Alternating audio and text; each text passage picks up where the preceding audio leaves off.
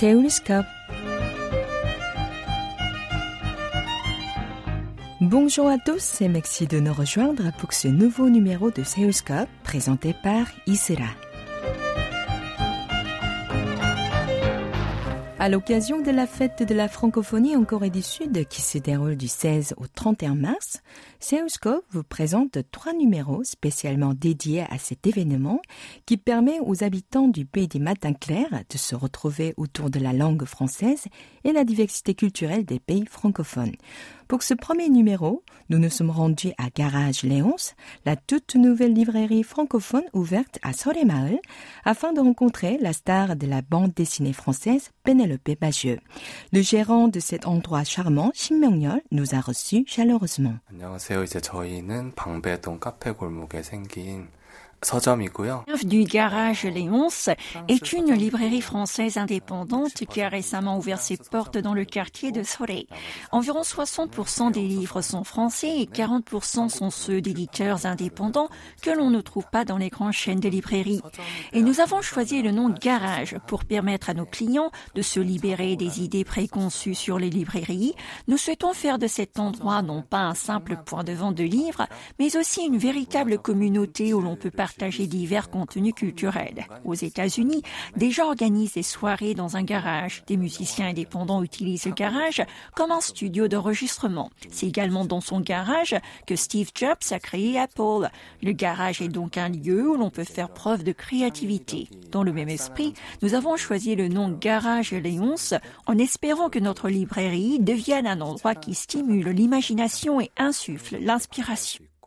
영감을 불어넣어 줄 수 있는 그런 장소가 되길 원해서 Garage Léonce accueille également des événements culturels comme la rencontre dédicace avec Pénélope Bagieux qui s'est tenue la semaine dernière. Comment est né ce projet Voici la réponse du jeune libraire. 네, 이번 행사 페넬로프 바지의 작가님 행사 같은 경우에는 depuis l'inauguration, nous avons beaucoup discuté avec l'Institut français. C'est également lui qui nous a donné l'idée d'organiser cette rencontre avec la bédéiste française Pénélope Bachieux. Nous allons poursuivre cette collaboration non seulement avec l'Institut français, mais aussi avec le lycée français de Séoul et le Seoul Global Village Center. Au-delà des institutions, nous sommes ouverts à toute proposition venant de passionnés de culture française et de livres. Nous ferons de notre mieux pour proposer divers événements à nos clients. Et j'aimerais que Garage Léonce soit perçu comme un endroit amusant qui organise plein de choses intéressantes. Un endroit où on peut lire, boire un café et s'amuser à travers diverses activités. Au lieu de proposer trop de choix de livres à nos clients, nous souhaitons leur donner l'envie de venir passer un moment agréable comme chez un voisin.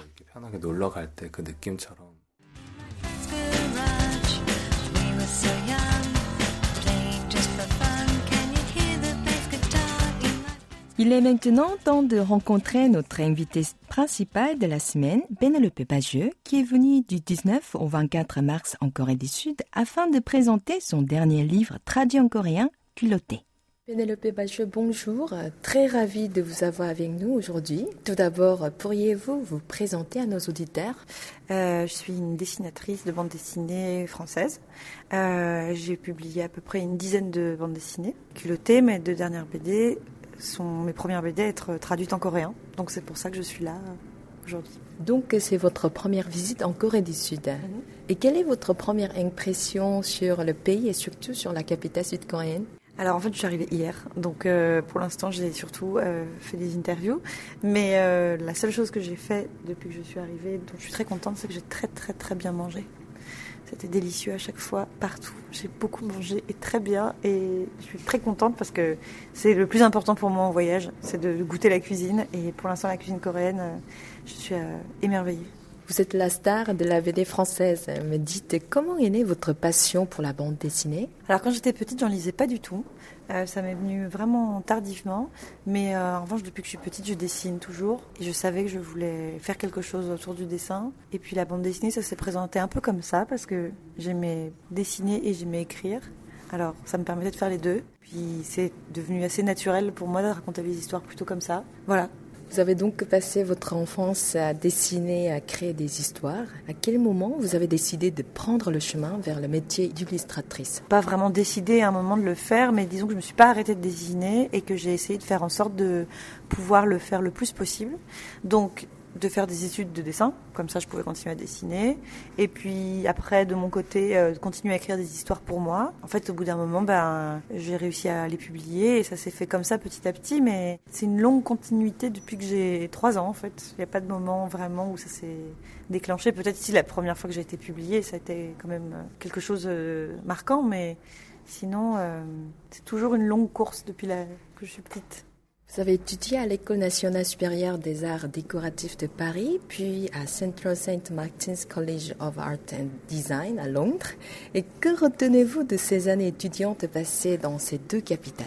Alors moi, pendant tout le temps où j'étais dans, des écoles d'art, euh, j'avais pas de très bons résultats et les profs étaient pas très contents de ce que je faisais et j'étais souvent découragée. Et mais j'ai appris quand même plein de choses et je regrette pas du tout. C'était super, mais ça m'a appris pour la suite qu'il y aurait toujours des gens qui trouveraient que ce que je faisais était pas assez bien et que j'allais en avoir sur le chemin toute ma vie. D'ailleurs, c'est le cas, j'en ai toujours, et qu'en fait, il fallait pas que ça m'empêche de faire les choses que j'avais envie de faire quand même. Donc ça m'a appris notamment ça. Je dessine un nuage, tu dessines le vent, le vent tue mon nuage et je pleure. J'invente un moulin qui enferme le vent et ton dessin. Et vous avez lancé votre blog Ma vie est tout à fait fascinante en 2007. Pourquoi avez-vous choisi ce moyen de communication? En fait, c'était un moment où je travaillais déjà dans la publicité. J'avais envie d'avoir un endroit à moi où je puisse faire ce que je veux sans contrainte. Et c'était le plus simple en fait. C'était de, pas du tout compliqué. Même moi qui n'étais pas très forte avec un ordinateur, c'était très facile. Et ça me permettait d'avoir un petit endroit à moi où je pouvais faire un dessin par jour. Euh, voilà, j'étais sans arrière-pensée, mais ça, c'était mon truc. Au moins, ça m'appartenait. Donc euh, voilà, c'est comme un journal, quoi. Y a-t-il une raison d'avoir choisi le nom Pénélope Jolicoeur pour votre blog oui, euh, en fait, il fallait trouver un nom parce qu'il fallait que j'achète un nom de domaine et je voulais pas prendre mon vrai nom parce que je voulais pas que ça se mélange avec euh, mon travail d'illustratrice à l'époque. Et Pénélope Jolicoeur, c'est un personnage d'un dessin animé euh, qui s'appelle Les Fous du Volant, qui est un dessin animé de quand j'étais petite, qui est une course automobile entre plein de personnages et il y a une seule fille dedans, elle s'appelle Pénélope Jolicoeur et elle a une super Cadillac rose. et voilà, donc il n'y a pas beaucoup de Pénélope, alors j'ai pris celle que je connaissais. Modeste dans l'ombre des coulisses, femme Parlons un peu de votre carrière et de vos albums. Vous avez publié en 2008 votre premier album des dessins de votre blog Ma vie est tout à fait fascinante. Et puis la même année paraît le premier volume de votre série Joséphine. Comment avez-vous trouvé votre style et quand avez-vous su que c'était le bon? En fait, on, ça marche pas comme ça quand on dessine. On, on, trouve pas un style, on, dessine de la même manière depuis qu'on depuis qu'on est petit, mais on, améliore euh, la, même chose. Mais c'est la même chose, on, ne peut pas changer en cours de route de façon de dessiner. Moi, je sais pas dessiner autrement que comme c'est comme une écriture, on n'en a pas plusieurs, donc euh, euh, ou une voix. On fait ce qu'on peut avec la voix qu'on a, mais il n'y a ni un moment où on le trouve, et ni de moment où c'est validé où on se dit ça y est, c'est le bon. On doute euh, tout le temps et on continue à se demander si ce qu'on fait est bien. Euh. mais je dessine exactement comme je dessinais quand j'étais petite, en mieux. Voilà, mais c'est pareil. Et qu'est-ce qu'un bon personnage pour vous? Un bon personnage, je pense que c'est un personnage avec qui on aurait aimé passer plus de temps que le temps du livre. Euh, je dis pas ça comme auteur, mais comme lectrice. À chaque fois que je ferme un livre et que je me dis que j'aurais bien aimé passer encore un peu de temps avec un personnage, que c'était trop court, même si c'est un méchant, même si c'est un personnage horrible, mais qu'il avait un truc euh, qui faisait que j'avais envie de passer du temps avec lui et que j'avais l'impression que ça devenait une vraie personne. Moi, c'est ce que j'aime quand je lis un livre ou quand je regarde un film. Et c'est quand on, se dit c'était trop court, j'aurais aimé rester plus longtemps avec cette personne. Et votre dernier ouvrage, Les culottés, publié en deux volumes, traduit en 17 langues, dont le coréen dresse les portraits de 30 femmes. Comment est né ce projet passionnant? Euh, L'envie de de parler de toutes ces femmes que j'avais dans un coin de ma tête depuis longtemps et, euh, je me suis dit que j'allais les regrouper en une galerie que j'essayais de faire euh, diverses et variées, avec euh, des histoires plus ou moins graves, des histoires à toutes les époques, des histoires un peu partout dans le monde, pour donner envie aux gens de, de, connaître ces femmes et de les découvrir. Selon vous, quelle est la définition de culotté? Vous vous estimez culotté? Je crois que je suis culottée. Euh, la définition de culotté, c'est bah, le sous-titre du livre en français, c'est des femmes qui ne font que ce qu'elles veulent. Euh, donc je pense que c'est se dire pas forcément les bons atouts de départ, les probabilités sont pas de mon côté et tout le monde me déconseille de faire quelque chose. Mais comme j'ai vraiment envie de le faire, je vais quand même y aller et le faire au culot. Au pire, ça marchera pas, mais au moins je l'aurais fait.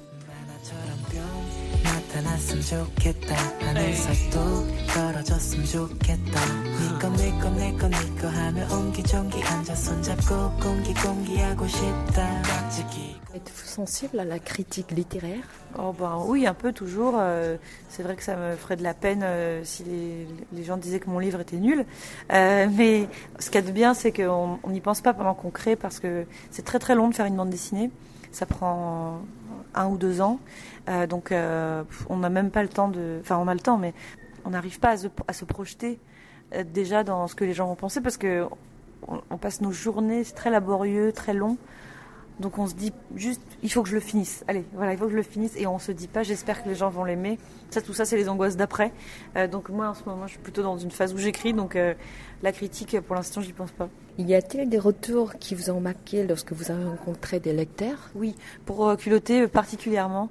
D'habitude, les retours que j'ai sont sympas parce que les gens qui viennent en dédicace, en général, c'est pas ce qu'ils ont bien aimé. Donc ils me disent toujours des choses gentilles. Mais avec culotté, comme je parle de parcours de femmes qui ont parfois eu des vies pas faciles, j'ai eu beaucoup de, lectrices euh, qui m'ont raconté des choses très personnelles et qui m'ont dit que c'était un livre qui les avait accompagnées dans des moments euh, pas toujours très drôles de leur vie.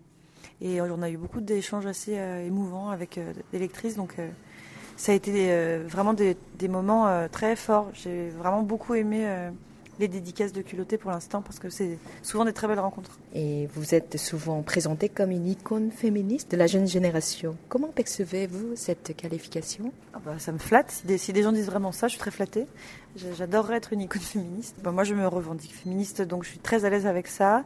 Et je suis contente que ce soit un mot qui, se, qui soit dédiabolisé et qu'on l'emploie euh, même pour parler de choses euh, que tout le monde aime bien, comme la bande dessinée, et qu'on sorte le mot féminisme de la case très militante. Euh. En fait, je pense qu'il faut l'employer le plus possible, ce mot, et, le, et faire que tout le monde finisse par se dire qu'il l'est aussi. Donc, je suis ravie si mon livre peut un tout petit peu participer à ça. Et vous dites qu'il faut que tout le milieu de la BD se féminise. Quels efforts déployez-vous pour y contribuer?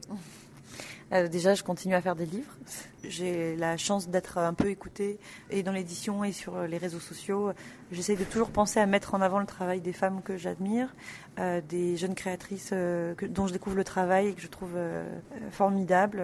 Voilà, j'essaie de moi aussi, à mon tour, passer le relais, le relais de l'intérêt médiatique à d'autres femmes. et puis, je suis membre d'un collectif qui s'appelle le collectif des créatrices de bande dessinée.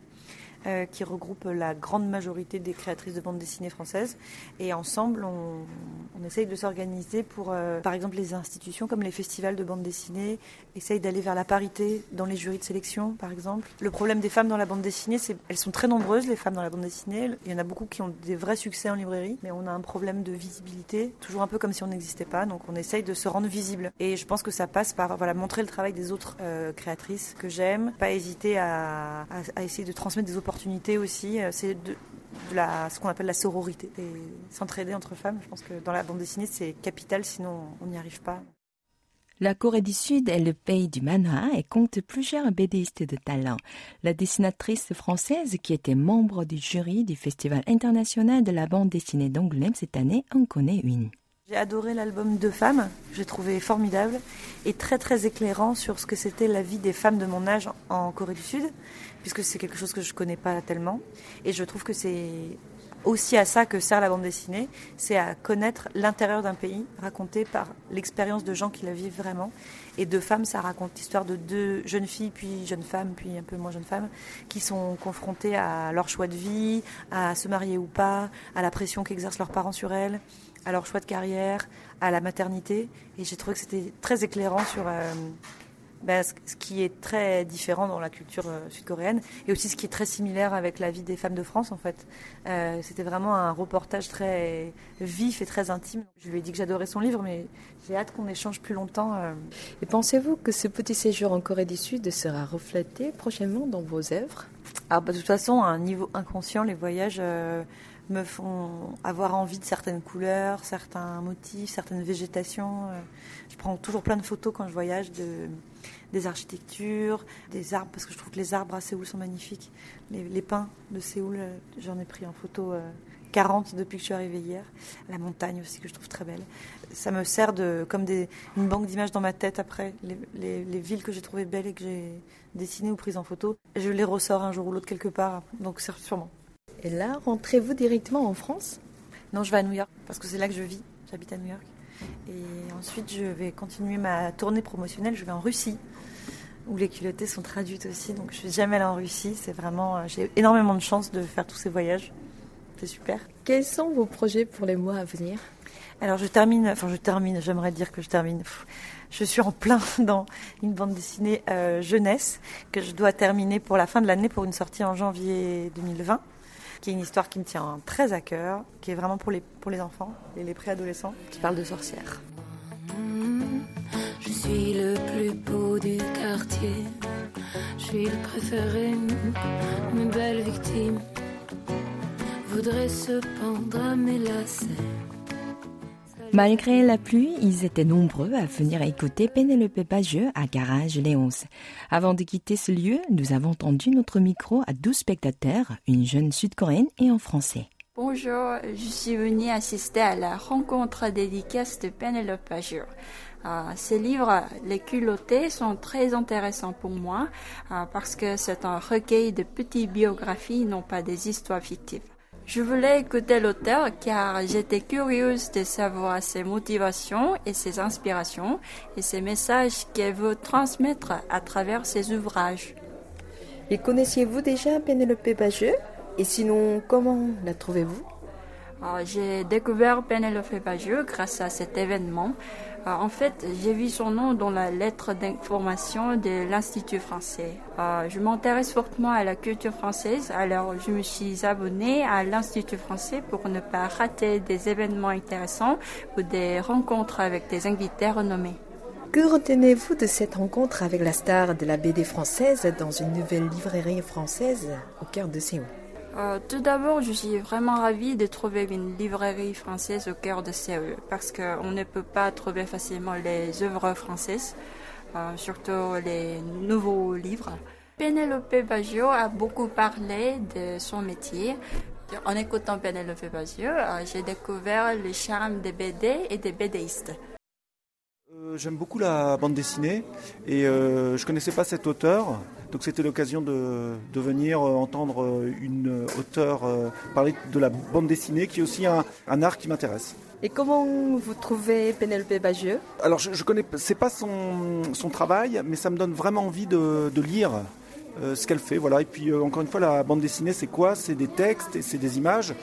Ben, contrairement à elle, moi j'aime bien Tintin, donc je suis un petit peu, comment dire, vieille école, mais je suis très intéressé par ce qu'elle fait. Et que retenez-vous de cette rencontre avec la star de la BD française dans une nouvelle librairie française au cœur de Séoul? Ah ben alors moi je suis très content, hein. je, suis très content d'être euh, dans cette nouvelle librairie française parce que justement je pense qu'il y a des cultures qui sont peut-être pas forcément dominantes aujourd'hui comme la coréenne, comme la française et je trouve que c'est très important qu'elles existent. Parce qu'aujourd'hui, malheureusement, euh, il y a un rouleau compresseur d'une culture qui nous envahit tous et il faut, il faut qu'on fasse vivre nos cultures respectives, la coréenne, la française, les autres évidemment. Donc, euh, et la francophonie, c'est ça.